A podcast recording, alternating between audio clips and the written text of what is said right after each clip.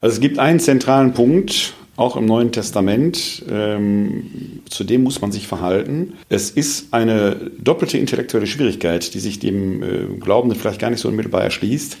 Es ist die Frage nach Kreuzestod und Auferstehung.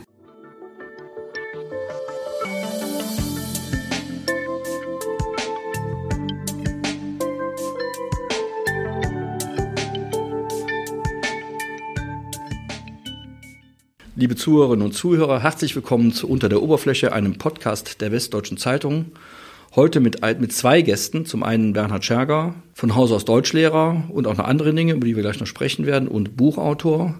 Autor des Buches Jesus von Nazareth, Mein Leben, ein Schrei nach Liebe und Gerechtigkeit, in dem es sehr viele interessante Thesen hat, über die wir sprechen wollen. Auch mit Werner Kleine, Dr. Werner Kleine, Pastoralreferent der katholischen Citykirche Wuppertal. Seit wie vielen Jahren auch schon? Viele Jahre jetzt mittlerweile. Ne? Wir kennen es auch schon 18, ein paar Jahre. 18 Jahre. 18 Jahre ist ja schon 2004, wenn man es mal.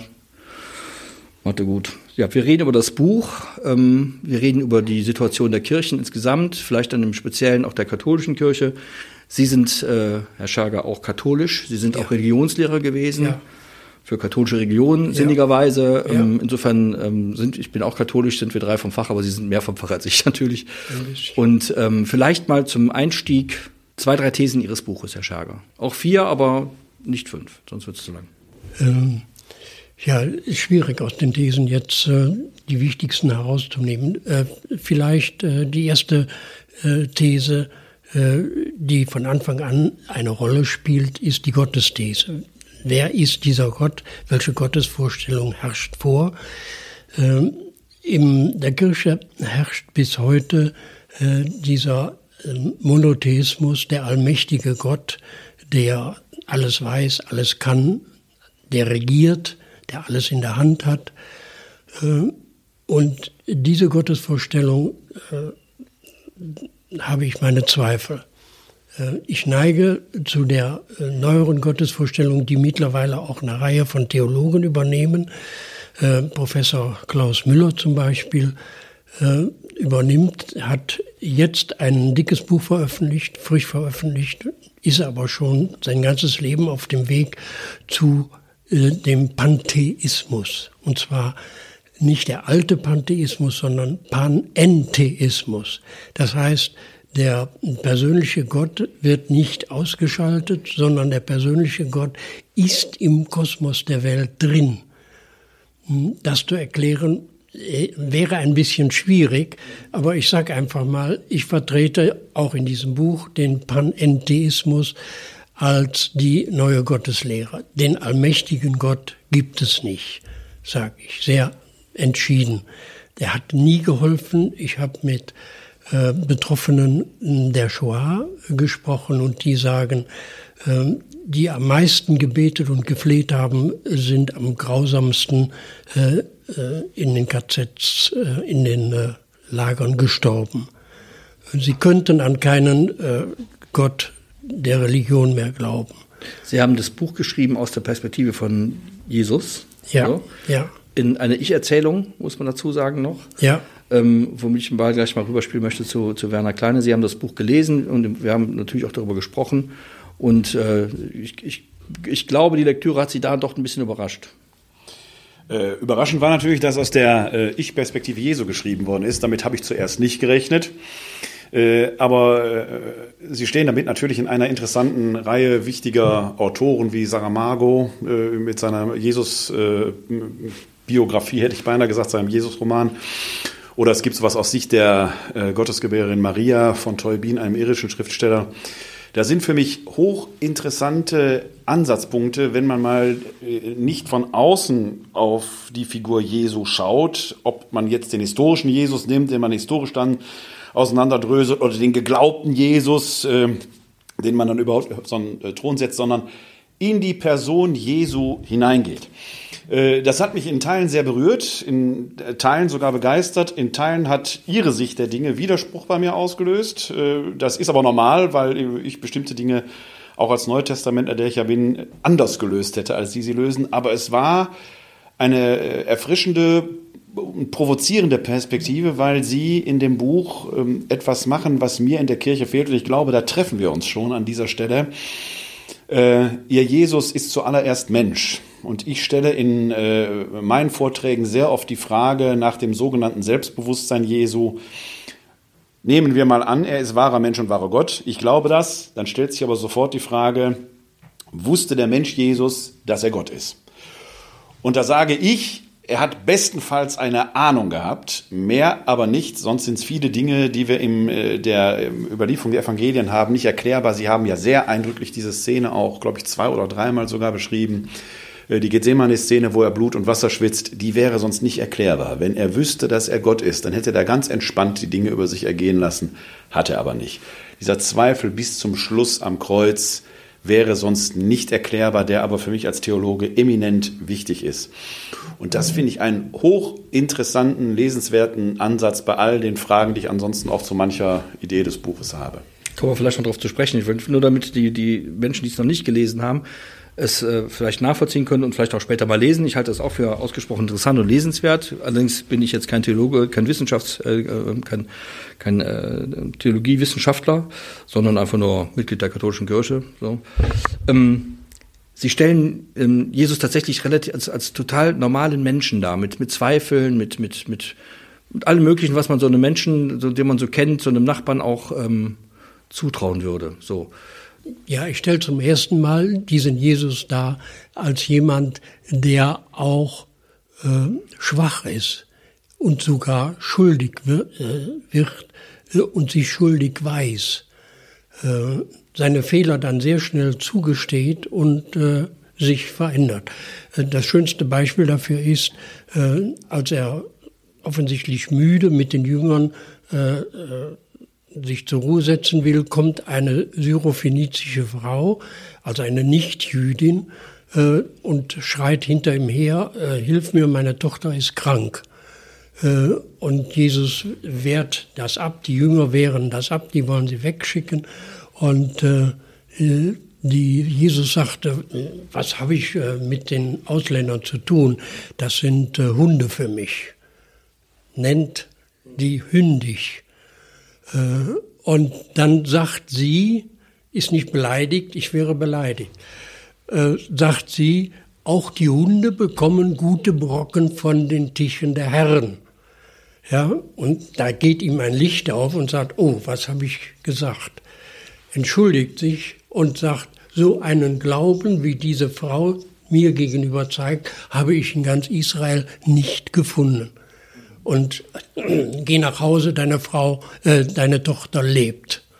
Das steht ja alles im krassen Widerspruch zu dem, was wir, also ich jetzt als normaler, ähm, äh, als normales Mitglied dieser Kirche und normal mit der Religion konfrontierte Mensch, so im Laufe meines Lebens, ähm, von der Jesusfigur so kennengelernt habe. Sie ist ja mystifiziert eigentlich so ein bisschen und, und, und, wir, und wir gehen übers Wasser und wir können Wunder bewirken. Ähm, und das wird alles sehr relativiert, um nicht zu sagen, ab, abgespeckt auf Null. Ähm, Herr Kleine, sind, Sie da, sind wir da zusammen schon seit vielen, vielen Jahren vollkommen auf dem falschen Dampfer oder? Sie vielleicht, ich so. nicht. Also ich kann an dem Punkt. Nein, also, ich wollte Ihnen die Chance geben, genau das zu sagen. ja, das habe ich mitgerechnet. Dass Sie, das macht mir auch Spaß, das ja. zu sagen. Nein, ähm, also äh, als ich angefangen habe, Theologie zu studieren, mit zarten 19 Jahren, wurde in den ersten zwei Semestern genau dieser Kinderglaube radikal kurz und klein geschlagen die muss man aushalten im Theologiestudium. Ab dem dritten Semester fängt man an, ein neues Gebäude aufzubauen. Wenn wir, ich spreche nochmal als Neutestamentler, das Neue Testament besteht aus 27 Einzelschriften und ist, wenn man das so zusammen als Büchlein in die, ins Regal stellen würde, eine eher, ein eher dürrer Band. 27 Bücher in einem Büchlein, ein eher dürrer Band. Und wir versuchen da heraus äh, maximale Theologie zu destillieren. Das geht. Das geht, das will ich gar nicht in Abrede stellen. Aber wenn wir die Frage stellen, wer war Jesus von Nazareth, bin ich primär auf die vier Evangelien verwiesen, die ja zudem noch 40, 50, 60 Jahre nach den historischen Ereignissen erstmal niedergeschrieben worden sind. Das heißt, wenn wir die Frage, jeder kennt das Spiel Stille Post, da ist eine mündliche Tradition, die Evangelisten berufen sich auf Augenzeugen, also es wird eine gewisse Authentizität drin sein. Aber Sie und ich kennen wir das. Wenn wir von Omas Kartoffelschlort erzählen, dann ist das der beste ever gewesen. Diese Mayonnaise, die die selbst gemacht hat, der war gar nicht so lecker. Aber um so herauszubringen, was wir damit verbinden, übertreiben wir etwas. Und das machen die damals natürlich auch, um das Wesen zu fassen. Es ist zudem eine Tendenzschrift, die aus der Sicht von Glaubenden geschrieben worden ist. Wir haben zeitgenössische Schriften, etwa aus dem jüdischen Bereich, die Tododot Jeshu, eine Schmähschrift über Jesus. Wir haben äh, außerbiblische Schriften, die sehen das alles viel nüchterner, viel neutraler. Natürlich schreiben hier Glaubende über den, den sie als Heiland verehren. Mit Inbrunst und auch mit Gewissheit. Das muss man alles erstmal in Rechnung stellen, um jetzt dadurch hindurchzuschauen, was wissen wir von Jesus. Dann kommt hinzu, wir wissen, vielleicht aus dem letzten Jahr Jesus. Das ist übrigens ganz großes Lob an Sie in Ihrem Buch Der Galiläische Frühling. Eins meiner Lieblingsbegriffe kennt kaum ein Theologe und Sie lösen es genau in dieser Doppelweise auf. Einmal der, die jahreszeitlich der Frühling, aber auch der enthusiastische Frühling. Allein deswegen lohnt sich schon Ihr Buch zu lesen für jeden, der es nicht wissen. Da habe ich mich sehr darüber gefreut, als ich das gelesen habe. Der, ähm, wir, wir haben aus diesem Leben eines 30-jährigen Mannes roundabout, roundabout zwölf Monate, wenn überhaupt zwölf Monate. Und dann machen Sie auch etwas in Ihrem Buch, was ich interessant finde. Da käme ich persönlich zu anderen Lösungen als Sie, aber es ist legitim, weil wir eben 29 Jahre des Lebens Jesu im Dunkel haben. Ich nenne es die dunklen Jahre. Ich nenne die so, die dunklen Jahre Jesu. Ich glaube, dass wir aus dem, was wir in den Evangelien haben, weil es eben nicht unhistorisch ist, manches erschließen können. Sie bringen, wie ich finde, sehr zu Recht Sephoris ins Spiel, eine Stadt, die damals gebaut worden ist, wo Jesus mit Sicherheit äh, mit den Konflikten äh, in Kontakt gekommen ist zwischen den Römern, zwischen den äh, Besatzern, zwischen dem König Herodes. Er wird dort mit Sicherheit diese Arm-Reich-Schere kennengelernt haben, die ihn geprägt haben dürfte. Ich glaube nicht, dass er als Zwölfjähriger da war, sondern etwas später. An dem Punkt kämen wir jetzt auseinander, aber das sind jetzt, das sind jetzt wirklich, wirklich, das ist äh, Haare spalten, was wir dann jetzt hier machen würden. Ähm, wir können da einiges leben und dann kommt man schon dazu, dass man sagen muss, das ist nicht vom Himmel gefallen. Das ist in Jesus gereift. Ob es jetzt ursprünglich als göttlicher Keim angelegt war oder eine Erkenntnis war, so what, wir werden es äh, hier nicht beantworten können, diese Frage. Es gibt dann diese, die, diese äh, Versuchungsszene, die ja bei Ihnen in Ihrem Buch auch eine wichtige Rolle spielt, wo eine Art Selbstvergewisserung, so nenne ich es mal, stattfindet. Und dann bleibt diese Frage, da ist jemand, der tritt erstmal wie ein Prophet auf wie ein Prophet, wird komplett missverstanden. All das spiegelt sich in Ihrem Buch wieder. Wie Sie in Ihrem Buch entfalten, bin auch ich der Meinung, dass die Apostel eher eine Revoluzerztruppe waren. Man muss sich das ja vorstellen, ein Petrus, ein Fischer vom See Genezareth, latscht mit einem Schwert bewaffnet durch die Gegend. Das muss man sich erstmal klar machen. Das ist ja nicht die edle Truppe, die wir heute auf den Kirchenbänken da verehren, sondern das ist ein komischer Haufen gewesen, den man noch Jahrzehnte später als nicht absolut glaubwürdig äh, betrachtet hat, wenn wir in die Paulusbriefe äh, reinschauen.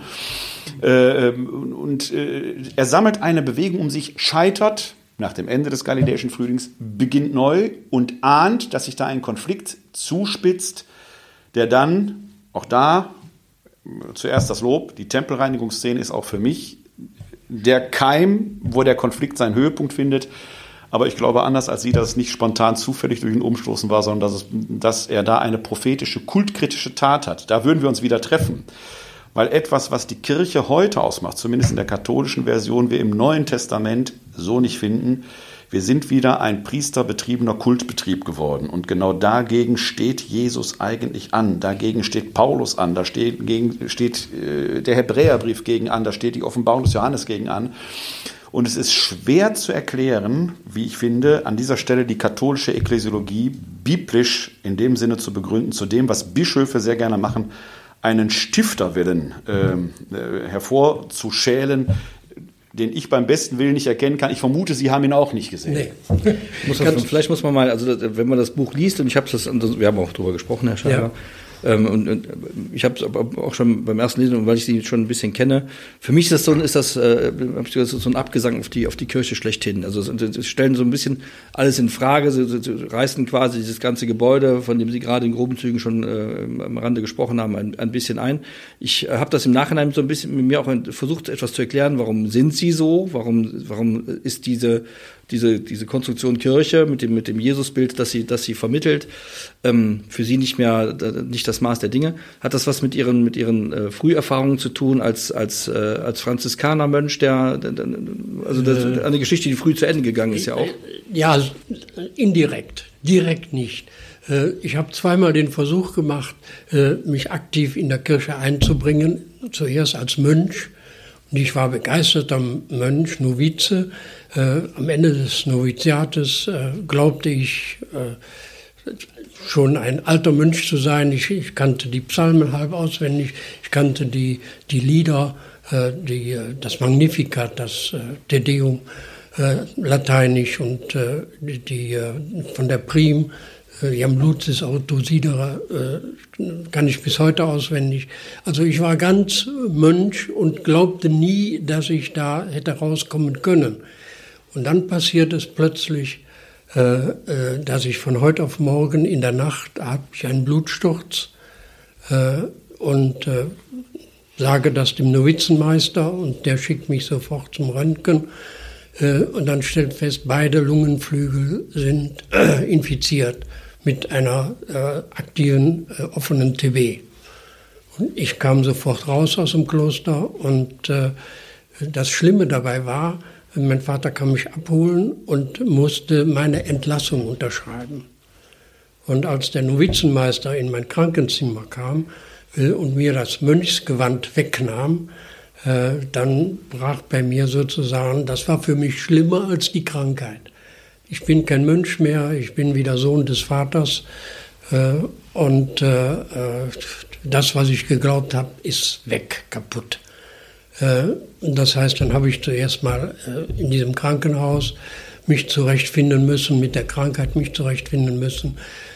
und da der Orden mich sozusagen wirklich rausgeschmissen hat, als ich gesund wurde, kam er und sagte, ja, du bist herzlich willkommen habe ich gesagt, die Brücken sind abgerissen von ihrer Seite. Äh, ich kann nicht zurück. Und äh, dann äh, habe ich einen neuen Weg versucht, äh, habe äh, Sozialarbeit studiert, aber nur zwei Semester. Als ich dann ein Praktikum gemacht habe äh, im Fürsorgeerziehungsheim Krefeld, da habe ich gedacht, nee, das kann nicht deine Lebensaufgabe sein.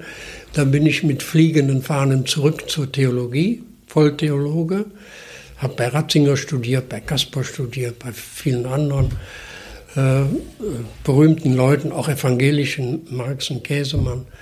Äh, Küng war immer im Hintergrund. Äh, und äh, ich laufe durch, glatt durch. Wohl, Ratzinger hatte mir den Vorschlag gemacht, komm mit nach Tübingen, äh, werde mein Doktorand. Ich hatte Oberseminar bei ihm gehabt. Ähm, dann, ich wollte aber fertig werden, komme ins Priesterseminar, laufe durch, habe einen guten Namen. Ich habe mit dem Professor Krämer, den Sie kennen, den Auferstehungskrämer, habe ich das Buch vorbereitet, mitgearbeitet. Und da passiert wieder was Verrücktes, was ich wie eine Krankheit erlebt habe und nicht emotional sozusagen. Äh, der Regens des Priesterseminars verlangt von mir, dass ich die Prämitz kurz vor der Priesterweihe, äh, in einem Ortsteil feiere, den ich nicht kenne und wo mich niemand kennt. Nur unser Haus stand auf der Grenze dazu, und so dass der Pfarrer, der mich vorführen wollte, äh, sagte, das ist mein Diakon, der macht bei mir Prämitz. Äh, meine Familie ist aber seit über 30 Jahren bei einer anderen Pfarrei und dann habe ich gesagt, tut mir leid, ich kann dieser Pfarrei nicht den Rücken kehren. Unmöglich. Sie sind ungehorsam, wenn sie ungehorsam sind, dürfen wir sie nicht weihen. Ja, das klingt schon eher nach Kirche. Dann, haben sie, dann weihen sie mich nicht, habe ich gesagt. Und ich wusste, was dran hing und bin innerhalb von einer Woche fristlos entlassen worden. Äh, was ja, gut, was ja im Nachhinein gut war, muss man sagen, sind dann nämlich dann, sind dann Lehrer geworden an einem Gymnasium in Mönchengladbach, da haben wir uns auch kennengelernt. Ja. Ich kann sagen, es war eine gute Entscheidung, ehrlich ja, gesagt. Äh, ich habe das nie äh, als die Kirche ist furchtbar, sondern ich habe das wie eine Krankheit erlebt. Viele verstehen das nicht und die sagen, du hättest doch jetzt äh, eine, eine, wie sagt man, Kirchenverletzung, ein Trauma, Kirchentrauma. Habe ich nie gehabt. Ich habe das wie eine Krankheit erlebt und gesagt, ja, das, das ist eine verrückte Entscheidung. Danach äh, habe ich einfach neu studiert und zwar problemlos. Ich habe mir neue Fächer gesucht. Äh, Deutsch, Erziehungswissenschaft, Philosophie und Religion war ja fertig soweit. Äh, ich habe nie Probleme äh, mit der Kirchenzugehörigkeit. Ich bin weiter zur Kirche gegangen, äh, zu den Sakramenten. Da hatte ich nie ein Problem. Aber, aber, aber damit, mit der Institution ja schon, also mit der, mit der, mit der Kirche als, als, als, als Regelwerk, wie man es nennen mag. Das die Kircheninstitution war aber schon vorher fraglich geworden, nicht äh, erst seit diesem Event der, äh, das Ende vom Priesterseminar. Äh, ich hatte immer mit der Kircheninstitution Probleme, dass ich sage, so kann die Kirche nicht weiterleben mit dieser Form der Und daran fühlte ich mich bei der Lektüre des Buches dann und wann erinnert, dass da, dass da auch viel Kritik an der, an der, an der Institution mit drin steht. Äh, das, und damit sind wir vielleicht, kommen wir vielleicht nochmal ganz kurz äh, zurück zu dem Buch, weil Sie eingangs sagten, Herr Kleine, dass, äh, dass Sie vieles unterschreiben können, jetzt grob, nicht, nicht genau zitiert, manches eben nicht, wo Sie eben nicht der, die, die, die Meinung des Autos des Herrn Scherger teilen. Vielleicht können Sie das mal eben sagen, wo, da, wo Sie Dissens haben. Also es gibt einen zentralen Punkt, auch im Neuen Testament, ähm, zu dem muss man sich verhalten. Es ist eine doppelte intellektuelle Schwierigkeit, die sich dem äh, Glaubenden vielleicht gar nicht so unmittelbar erschließt. Es ist die Frage nach Kreuzestod und Auferstehung. Das ist ein Punkt, das löst Herr Scherger äh, so auf, vielleicht formuliere ich es falsch, müssten Sie mich korrigieren, aber es ist dann eher ein inneres Erleben, ein inneres Erkennen, er ist da. Und da würde ich sagen, es ist schon eine, äh, es muss schon eine, wie auch immer geartete, zumindest für die, die es erlebt haben, massive Erfahrung gewesen sein, äh, auch äußerlich äh, greifbar, weil die, die als Auferstehungszeugen da fungieren, äh, ja zumindest ihr gesamtes Leben auf den Kopf gestellt haben. Das ist das eine. Jetzt kommt aber das eigentlich doppelte Problem ins Spiel. Wenn ich eine subjektive Erfahrung, egal ob die innerlich oder äußerlich ist, habe, dann habe ich eine subjektive Gewissheit. Da haben sie aber nichts von. Ja? Subjektiv bin ich gewiss, Sie wissen es, ich bin Rot-Weiß-Essen-Fan, subjektiv bin ich gewiss, irgendwann werden die Deutscher Meister. Objektiv wird das eine schöne Illusion sein, der ich mich dahin gebe. Ja? Das würde ich so unterschreiben. Ja, nicht in dieser Welt, nicht in diesem Universum. Die Frage ist jetzt, wie bringe ich das jetzt an den Mann und die Frau? Und das läuft im Neuen Testament über die Glaubwürdigkeit von Zeugen. Das ist der erste Korintherbrief ganz wichtig, weil der Paulus da über 513 Zeuginnen und Zeugen aufführt. Interessanterweise zweimal die Apostel, äh, die aber nicht die Hauptbeweislast tragen können, weil die offenkundig ein, ein, äh, eine Gruppe waren, sagen wir mal, äh, komischer als man heute denkt. Zumal man den Aposteln ja auch unterstellt hat, das ist eine Notiz im Matthäusevangelium, sie hätten den Leichnam Jesu entfernt. Sie bringen da übrigens eine sehr interessante weitere äh, Perspektive ein, die habe ich so noch nie gehört. Ist interessant, habe ich aber eine Frage dran, äh, weil Sie sagen, die Römer hätten den Leichnam äh, entfernt, um kein Märtyrergrab zu haben, kein Ort Das wird von Exegeten häufig gesagt. Ja, da sage ich, dann wäre es ein leichtes für die Gegner Jesu gewesen zu sagen, seht her, wir haben doch den Leichnam, der ist gar nicht auferstanden. Also damit hätte man das massiv erschüttern können. Aber wie auch immer, also es gibt verschiedene Theorien, warum das Grab leer war, weil das leere Grab nichts beweist. Da sind wir wieder einer Meinung. Das leere Grab beweist nichts, sondern es muss eine wie auch immer geartete Erfahrung gewesen sein. So die 500, die tragen jetzt vor allen Dingen ähm, äh, die Hauptbeweislast. Die 500 Zeugen. Die 500 Zeugen, von denen ich glaube, wir könnten sogar den einen oder anderen Namen aus dem Evangelium herausdestillieren. Ja, der Kleopas, äh, einer von den beiden Emmaus-Jüngern könnte einer sein, der Bartimäus und so weiter und so weiter.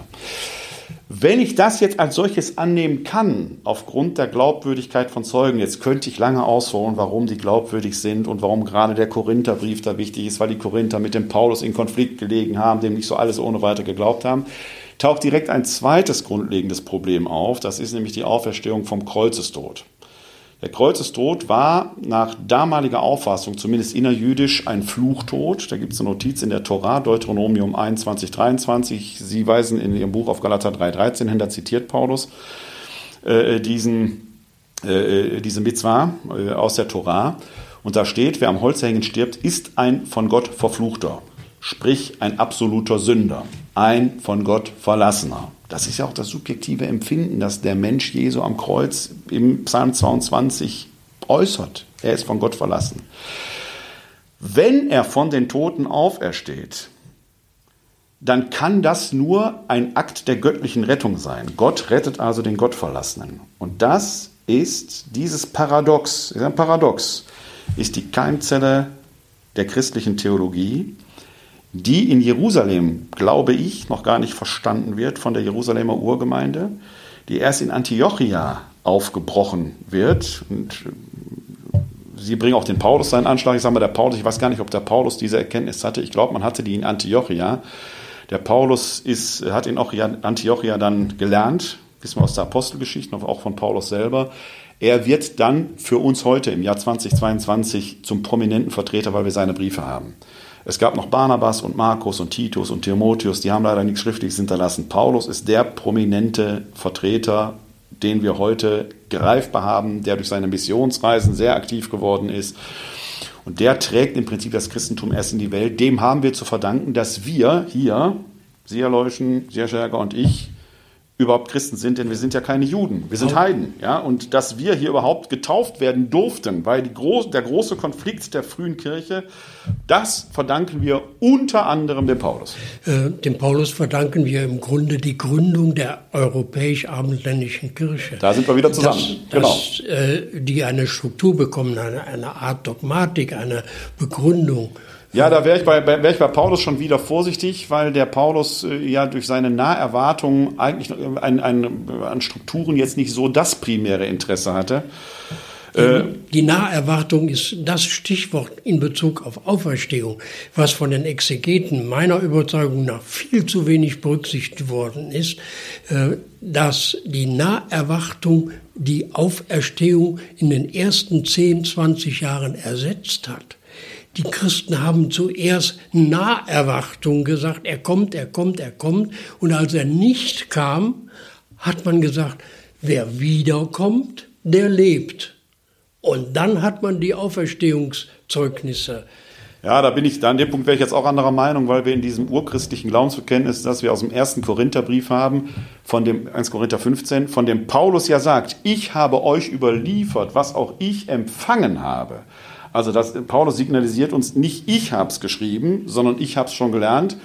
Und wenn wir mal, ich greife jetzt mal auf die synoptische Chronologie zurück, da kann man lange drüber streiten, welches jetzt ursprünglich, aber ich greife jetzt mal, dann wäre Jesus etwa im Jahr 30 gestorben Pauli Bekehrung ist irgendwas zwischen 33, 35 kann man die verorten. Dann ist er nach Antiochia gegangen, hat dort dieses Glaubensbekenntnis empfangen. Es muss also zwischen drei und fünf Jahren nach Christi Tod schon da Und da ist sehr dezidiert von Anästhee, von Auferstehung die Rede. Ich glaube, dass das korrespondiert, weil wir aus dem Jesus-Wort ja selber wissen, dass er sagt, ich werde wiederkommen. Aber nirgendwo erklärt wird, was Wiederkunft meint.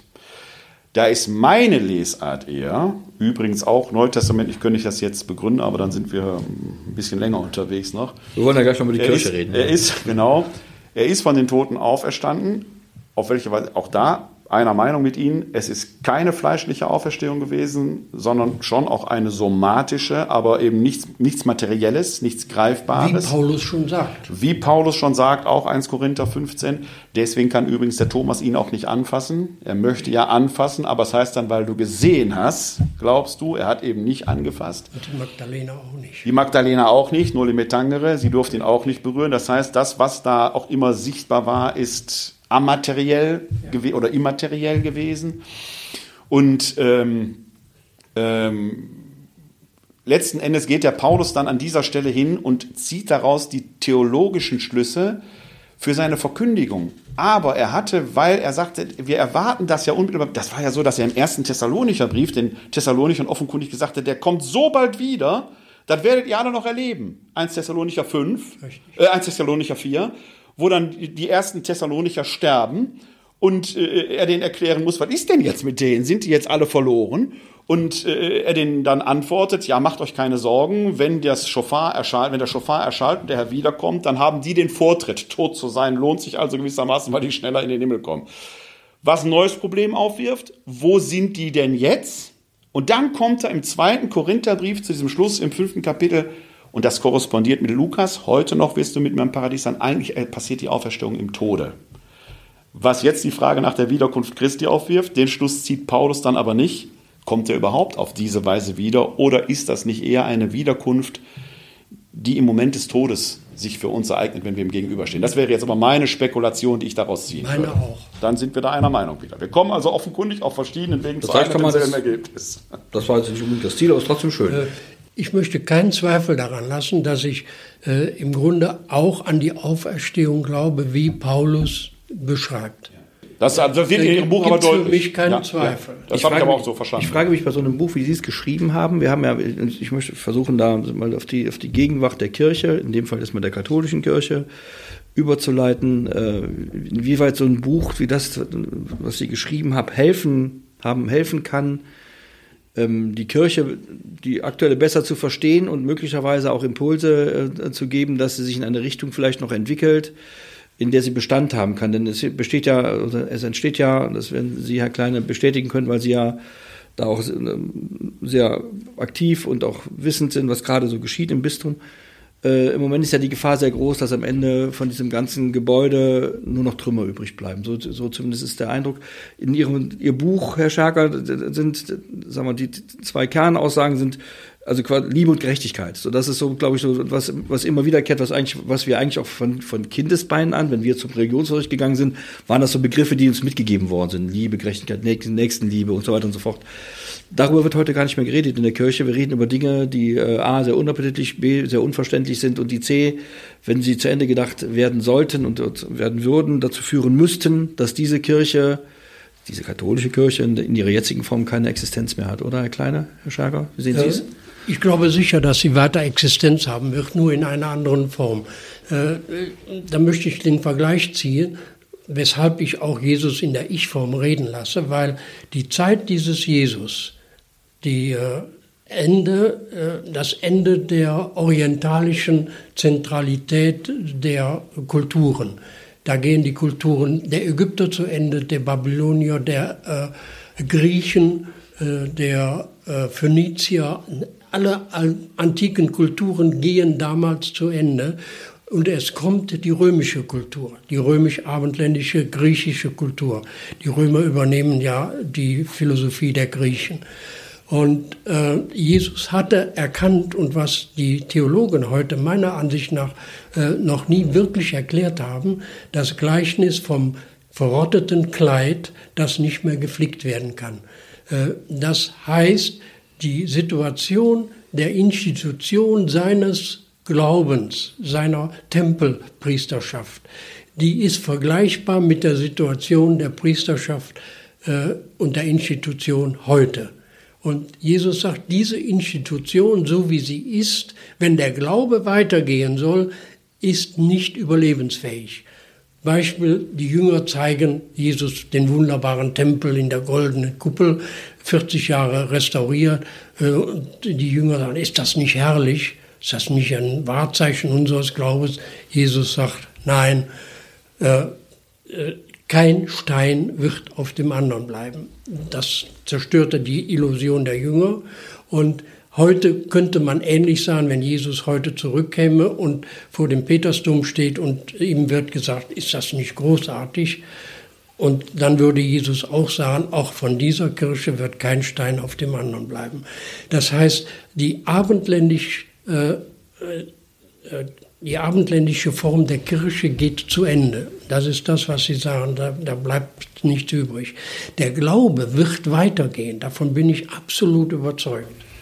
Aber, aber Herr Kleinfleisch, braucht ein Glaube wie jetzt der, der christliche nicht eine, eine Institution, ein, ein, ein, ein, Gebilde, in dem man sich bewegen kann, in dem, in dem man sich orientieren kann? Geht Glauben einfach ganz ohne solche solche äh, Nein, natürlich nicht. Aber es, es gibt weitere Institutionen.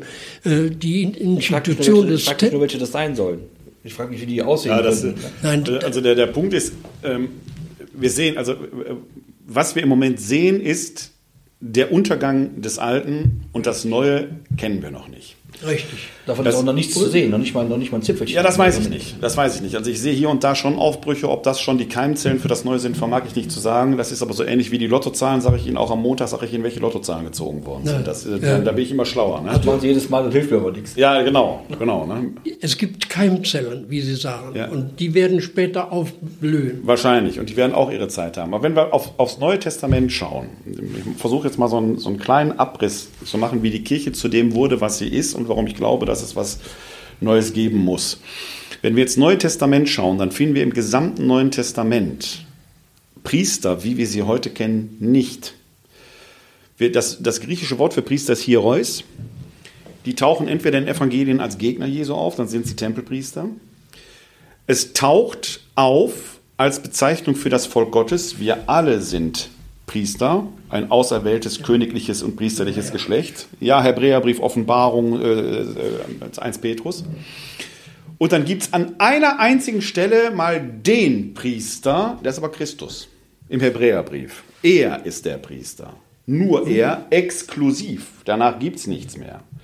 Was wir im Neuen Testament finden, in, in, den späteren Schriften, wo so erste Institutionalisierungsprozesse stattfinden, da gebe ich Ihnen recht, soziologisch wird sich immer etwas institutionalisieren. Das ist aber zeitabhängig mit den, mit den Maßstäben der Zeit. Wenn wir damals in das Umfeld des Neuen Testamentes gucken, dann haben wir auf der einen Seite eine äh, judenchristlich orientierte Gemeinden, deren äh, Struktur sich an der klassischen Synagogalverfassung der damaligen Zeit orientierte. Die kannten Presbyter, das waren die Ältestenräte. Das ja. Wort Presbyter was im evangelischen Bereich heute eher auch eher ein, ein, ein Gremium ist, bei uns in der katholischen Kirche für Priester verwandt wird, ist damals einfach ein Beratungsgremium. Äh, oder die, die Ältesten, die so eine, eine Gemeindeleitung. Oder ja. wenn wir in die hellenistischen Gemeinden, die heidenchristlichen Gemeinden gucken, dann gibt es ja den Episkopos. Episkopos ist Epi auf, Skopos sehr, ist ein Aufseher. Ist ein Amt. Das ist ein Begriff aus dem griechischen Verwaltungswesen. Das ist ein Amtsvorsteher, den übernimmt man. Ein völlig profanen Begriff und aus Episkopos wird Episkopos, Biskop, Bischof, Bischof. Der hatte einen Mitarbeiter, den Diakonos, den Diakon. Und der ist völlig wurscht, ob dem männlich oder weiblich. Das ist eine Diskussion, die führt an der Stelle überhaupt nicht weiter, weil die Diakone so eine Art Kämmerer waren. Hier in Wuppertal mit unserem Stadtpatron Laurentius, das war ein Kämmerer, der das Gut der Kirche für die Armen verwaltet hat. That's it. Da war überhaupt nichts Überhöhtes mit Berufen und so weiter. Das war der Episkopos, der Bischof, hatte ein bewährter Familienvater zu sein. Warum? Weil der A sein Haus für die Gemeindeversammlung zur Verfügung stellte. Kirchen gab es ja noch gar nicht, die mussten größere Häuser haben, um sich versammeln zu können. Und weil der aus Erfahrung über das nötige Know-how Leitungsverantwortung hat. Wo wären wir heute in unserer Kirche, wenn wir Bischöfe hätten, die aus Lebenserfahrung als Familienväter, Schrägstrich Mütter, ihre Leute leiten Richtig. würden und nicht aus irgendwelchen Management sind. Ist ja gar nicht auszudenken. Gar nicht auszudenken. Wo kämen wir da bloß hin? Ja. So fiel es an. Ja, ja. Dann stehen etwa im zweiten, dritten Jahrhundert, die Kirche ist gewachsen, die Episkopoi, die Bischöfe, saßen in den Zentren. Nehmen wir mal an Wuppertal. Wuppertal wäre damals ein Gemeindeort gewesen. Jetzt hat die Gemeinde ins Umland ausgestrahlt, sprich ins Bergische Land. Jetzt gibt es Christen in Felbert, es gibt Christen in Remscheid, es gibt Christen in Mettmann und in äh, Wipperfürth auch. Da kann der Bischof nicht ewig hinreisen, also braucht er Mitarbeiter. Die sucht er sich aus und die nannte man jetzt Priester. Waren aber nicht überhöht, sondern die, die hängen am Tropf, am Herzen. Das ist bis heute so, ist ein Priester primär Mitarbeiter eines speziellen Bischofs, an dessen Herz er hängt, weshalb er, Fachbegriff, inkardiniert ist. Er kann gar nicht so ohne weiteres das Bistum wechseln. Dann muss ein Priester exkardiniert werden. Er muss aus dem Herzen des Bischofs A heraus operiert und in das Herz des Bischofs B inkardiniert werden. Sie sehen, wir arbeiten mit Begriffen, die sind 1800 Jahre alt. Jetzt kommt die konstantinische Wende, 313, in hoc sic novensis. Konstantin sieht jetzt in der Kirche, die gewachsen ist, eine, primär eine einheitsstiftende Macht. Hatte der Papst, der Bischof von Rom damals Macht? Nein, weil die ersten Konzilien, insbesondere Konzil von Nicea 325 nach Christus, wurde vom Kaiser Konstantin einberufen, der übrigens dann auch den Homoousianismus mit Macht durchgesetzt hat. Da hat kein Papst gesagt, wir machen das, der römische Kaiser hat es entschieden. Und siehe da, die Priester werden plötzlich römische Staatsbeamte und der, der Kult wird vom römischen Staatskult überformt. Bis heute erleben Sie den, wenn Sie den Einzug einer katholischen Messe sehen, dann kommen die Ministranten, die wie seinerzeit die Liktoren als Leibwache vor dem Senator, der jetzt der Priester ist, der eine Toga trägt, das äh, Messgewand, ist eine alte römische Toga. Der ist römischer Staatskult, den wir leben. Der ist nicht vom Himmel gefallen, der ist nicht von den Aposteln eingesetzt worden, der ist nicht von, von Jesus eingesetzt worden. Wir sind im vierten Jahrhundert. Da kommt das her. Und so könnte ich Ihnen jetzt über verschiedene Entwicklungsstufen, letzte große Katastrophe in Anführungszeichen 1870 und Fehlbarkeitsdogma, das, was wir heute als Kirche erleben, ist letzten Endes ein Phänomen, das wir seit 150 Jahren in der Kirche haben, dass der Klerus sich so total verabsolutiert. Und da glaube ich, werden wir hinkommen müssen. Wir werden etwas erleben, was die Juden auch erlebt haben in ihrer Geschichte. Die waren zur Zeit Jesu, Herr Schäger hat es gerade gesagt, sehr fixiert auf den Tempel. Der wird aber im Jahr 70 nach Christus zerstört. Da hätte eigentlich alles aus sein müssen oder können. Ist es aber nicht. Warum? Weil die Pharisäer kommen, die Pharisäer treffen sich in Jaffne, einem Stadtteil von Tel Aviv heute, heute heißt der Jaffa, gründen dort, ich vereinfache das ganz grob, das rabbinische Judentum, das wir bis heute erleben. Und das ist eine neue Institution. Das ist eine neue Institution. Institution. Äh, Tempel mit Gesetzlichkeiten. Ist alles weg, es ist neu. Ja. Und das werden wir als Kirche auch erleben. Ich glaube nicht, dass diese Kirche reformierbar ist. Sie muss kaputt gehen, so wie sie ist. Das heißt, die, die, nicht die Kirche geht kaputt, nicht der Kern. Der institutionelle Rahmen wird kaputt gehen. Da arbeiten im Moment die Institutionsträger selbst massiv dran. Richtig. Und dann wird etwas Neues, Heiliges daraus entstehen. Wie das aussehen wird, weiß ich genauso wenig wie damals die Pharisäer im Jahr 71, kurz nach der Zerstörung Roms. Aber es wird etwas Neues geben. Denn die Verheißung gilt, die Kirche wird nicht untergehen. Sie wird sich nur verändern. Ganz d'accord mit dem, was Sie sagen. Dann würde ich mal sagen, sind wir mal sehr gespannt, was da kommt. Wenn, Sie, wenn es in den Zeiträumen geschieht, die Sie gerade beschrieben haben, dann wird es ein bisschen eng für uns, die wir hier sitzen gerade, so fröhlich zusammen. Ähm, ich äh, danke Ihnen für das Gespräch. Ich fand das hochgradig spannend, um ganz ehrlich zu sein. Ähm, harren wir der Dinge, die da kommen. Vielen Ja, Dank. danke. Vielen Dank.